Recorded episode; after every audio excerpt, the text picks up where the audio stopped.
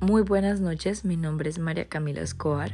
Em, el día de hoy hablaré sobre Oficio de Tinieblas y su autora, Rosario Castellanos. Eh, en primer lugar, hablaré sobre la biografía de la autora.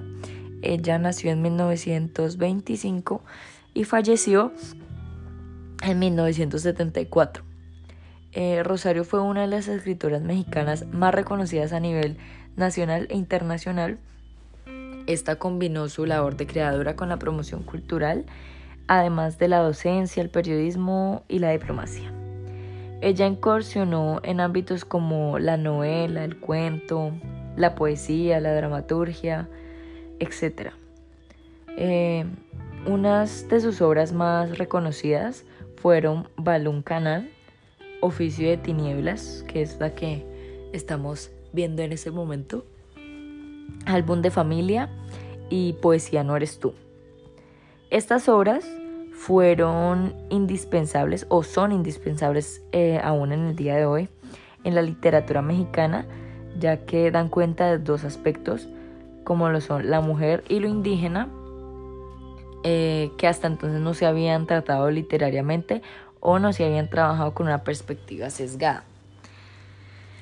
En sus obras la, la, escritora evita completamente las clasificaciones de indigenismo y feminismo, ya que en sus obras no aborda, eh, bueno, abordaba estas temáticas, pero sin apegarse a un programa de ideas o esquemas específicos eh, y sin idealizar a los personajes. Em, la autora cultivó con bastante empeño y bastante rigor la escritura creativa y periodística, y dejó un sinnúmero de colaboraciones en periódicos y revistas. Eh, pero estos en su, en su época no recibieron la atención que merecían. Más sin embargo, después de su muerte, los estudios sobre sus obras, y el reconocimiento de sus ideas y sus compromisos eh, activaron el interés de los lectores por sus, por sus libros. Eh, desde entonces, este ha ido en ascenso. Eh, Rosario murió en Tel Aviv mientras ostentaba el cargo de embajadora de México y sus restos fueron traídos a la rotonda de las personas ilustres en el mismo país, México. Personas como Ezequiel Maldonado y Concepción Álvarez eh, apuntan que para castellanos escribir era sobre todo una forma de autorreconocimiento y de explicación de aquellos asuntos de la vida eh, y el mundo que llamaban su atención. Para ella también era una búsqueda constante de sí misma y de aquellos caminos que llevan a encontrar nuevos temas o otras formas de escribir que expresan nuevas dimensiones de los seres humanos.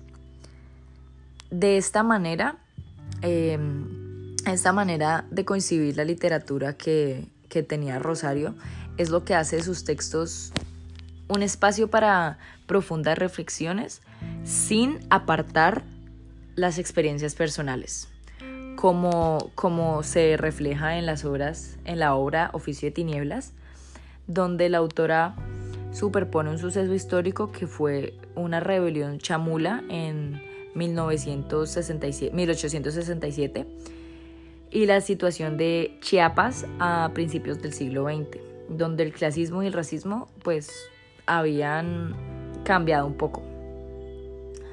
Eh, al respecto, es interesante el punto de vista de uno de los críticos, eh, Joshua Lund, en el estado de mestizo, literatura y raza, así se llamaba el artículo, la obra de 2017 en México, cuyo tercer capítulo está justamente dedicado a la obra de Castellanos, el Oficio de Tinieblas, con un texto donde refleja el vínculo que ella hace entre raza y violencia en el mundo, en el México rural. La novela está narrada en tercera persona y sin embargo los personajes femeninos, indígenas o ladinos, cualquiera de los dos, juegan un papel bastante trascendente en la dinámica que consiste en dominado-dominante. Ahora hablaré un poco sobre sus personajes y sobre lo que trata la obra. Bueno, Mercedes era mestiza eh, y es la enganchadora de mujeres para Leonardo, el cacique, quien engaña a su mujer con indígenas. Eh, la Celestina se encuentra también atrapada en los barrotes del patriarcado. No solo se da cuenta, sino que aprovecha la oportunidad de sobajar a quien está en una posición inferior, en este caso una mujer indígena llamada Marcela, que luego de ser engañada y entregada al patrón, em, Marcela viene, como la describe literalmente en el libro, Marcela venía desencajada, eh, su pelo era negrísimo, en desorden, daba a su rostro un nimbo patético, se cubría los hombros con las manos como si tuviera frío, como lo escribe en el texto. Mm, cuando Mercedes intenta pagarle, la joven avienta el dinero eh, ante la mirada atónita y enfurecida de la alcahueta y vuelve corriendo a su pueblo. Eh, la narración no termina ahí, pues aún falta igual eh, más personajes como son eh, la mujer involucrada. Esta es la esposa de Leonardo, quien se siente doblemente humillada por ser engañada con mujeres. Además de ser engañada, se siente demasiado humillada por ser, por ser engañada con mujeres indígenas. Em, tanta es la densidad de pasiones y de acciones con la que está escrita en la novela que son las que la hacen tan atractiva al público. Bueno, esto fue todo. Eh, espero le guste. Hasta pronto.